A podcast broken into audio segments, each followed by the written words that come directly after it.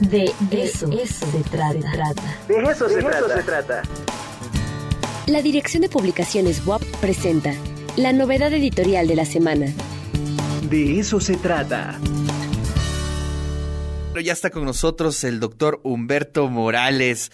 ¿Cómo estás, doctor? Muy buen día. Muy buenos días. Hola, doctor, ¿cómo está? Muy buenos días. Pues bueno, tenemos eh, nuevo libro.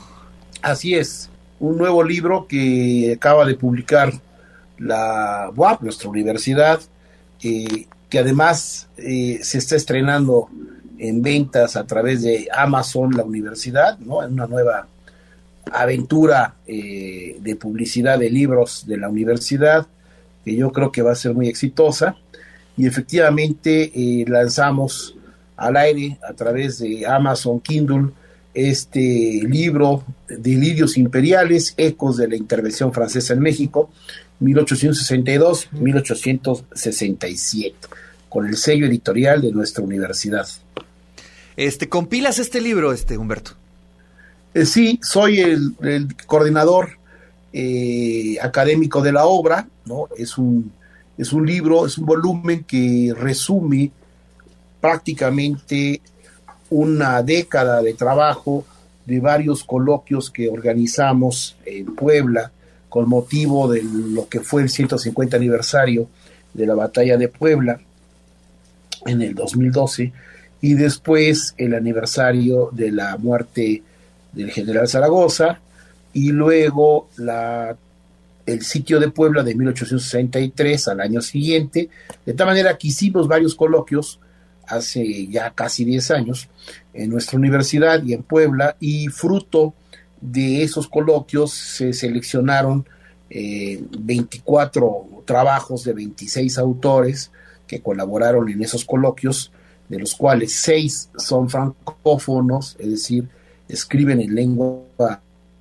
francesa, son de origen francés, eh, y que participaron en los coloquios y ahora presentamos en un volumen eh, en tres partes pues los resultados de ese trabajo. Oye, ¿nos puedes eh, platicar un poco sobre los temas, las perspectivas? Es interesantísimo cómo eh, no sé, es inagotable la fuente de la batalla, del sitio, las biografías desde el punto de vista de la historia, de la crónica. Es interesantísimo cómo eh, siempre hay eh, donde abrevar.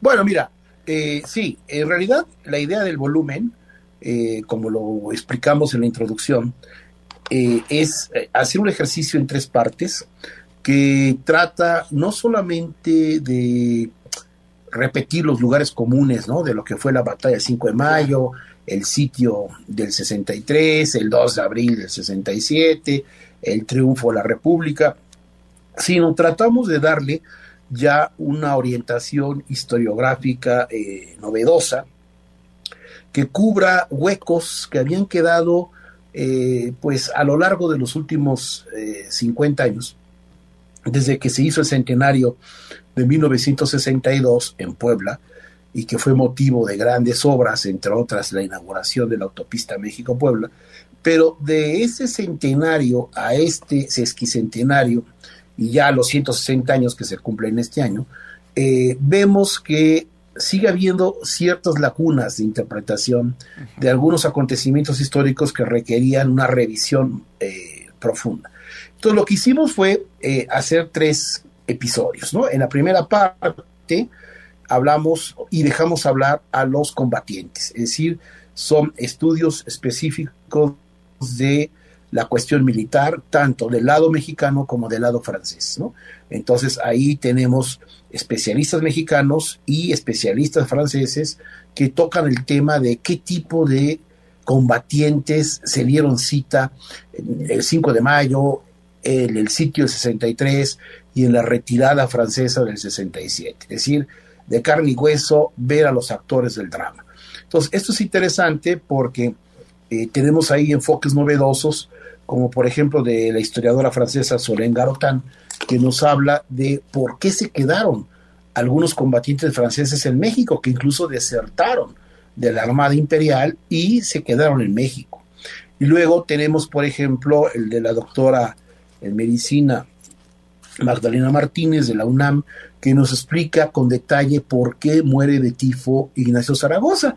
Digo que pueden ser cosas así un poco eh, secundarias, pero hasta la fecha leo literatura pública que circula en Puebla sobre la muerte de General Zaragoza y todavía hay confusión, ¿no? Entre quienes dicen que murió de una tifoidea y quienes dicen que murió del tifo. Bueno, ahí explica la doctora de manera muy profesional, eh, revisando los partes médicos de la época, etcétera, por qué muere de tifo y dónde pudo haberse contagiado, ¿no? Digo, por poner detalle ya muy microscópico de lo que fue, pero eh, valioso, ¿no? Eh, el infortunio, el infortunio del general Zaragoza.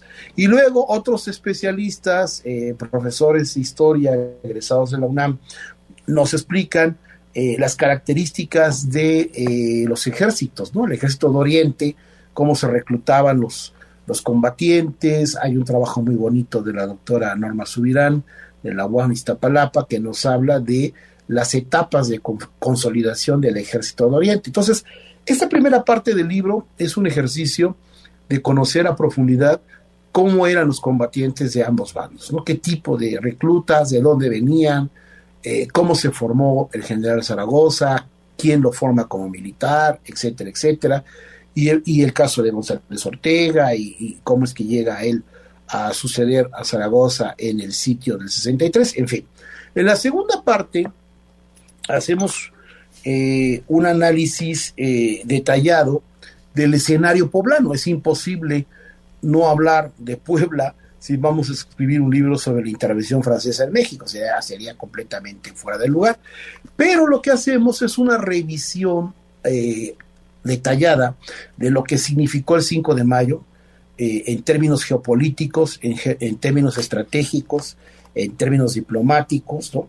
Y luego también hacemos el ejercicio de por qué finalmente se toma la ciudad de Puebla en mayo de 1863. Y aquí lo interesante es que volvemos otra vez a confrontar especialistas mexicanos con especialistas franceses, ¿no? Tenemos ahí un trabajo de Jean Puyot, un gran geógrafo francés, que nos explica con mapas de eh, los archivos del arsenal francés que no se conocían en México, sobre cómo ya desde Francia estaba diseñada la estrategia para tomar la ciudad de Puebla desde el 5 de mayo y después explicamos ahí por qué fracasa la toma del 5 de mayo desde la perspectiva del eh, general Lorenzés y luego por qué logran tomar Puebla en el 63. Entonces hay una explicación geopolítica que este colega hace verdaderamente que no hay que perdérsela, ¿no? Con unos mapas. se antoja, se antoja. Oye, Humberto, este libro lo podemos encontrar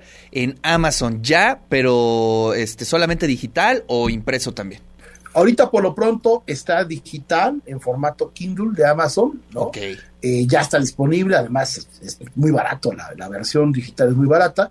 Y posteriormente nuestra editorial de la UAP va a sacar una edición impresa.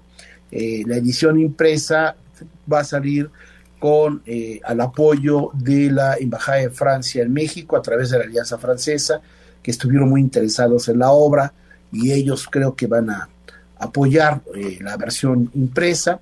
Entonces, eh, también hay pláticas con el gobierno del Estado, con Secretaría de Cultura, para hacer también una edición a cargo del gobierno del Estado. En fin, creo que va a haber una edición impresa en los próximos meses, una obra que pues sí es, es, una obra larga porque son más de 500 páginas, ¿no? Eh, termino nada más diciéndote que la tercera parte son los ecos que dejó la intervención, por eso le llamamos como subtítulo Ecos de la Intervención Francesa, porque son las consecuencias de la intervención en el terreno diplomático, en el terreno político, las influencias positivas que tuvo eh, la presencia del imperio francés en México, en la cuestión jurídica, en la cuestión política, en la cuestión económica, que son aspectos que también se habían dejado de lado, ¿no? Eh, por estas versiones muy al estilo Maciosare, ¿no? De que el enemigo se le expulsa y no queremos saber nada de ellos. No, eso no fue cierto. La, influencia francesa en México eh, llegó para quedarse, ¿no? Llegó para quedarse y también México tuvo un impacto muy importante en la Tercera República Francesa. Ah, Entonces, creo yo que la obra, pues, en estas tres partes, sí cubre un vacío historiográfico que vale la pena para un público amplio y también para un público especialista. Así es. Humberto, te agradezco muchísimo y ya lo tenemos aquí ubicado en Amazon el libro. Vamos a compartir la entrada con toda la audiencia ahorita en nuestras redes sociales y también en los grupos, en el grupo del De eso se trata. Te mando un fuerte abrazo. Muchas gracias por eh, el tiempo que le dedican a la difusión de esta obra y ojalá que la disfruten. Muchas gracias. Pues ahí está la voz de nuestro querido amigo, el doctor Humberto Morales, eh, coordinador de Delirios Imperiales, este libro que ya está en Amazon bajo el sello de nuestra universidad.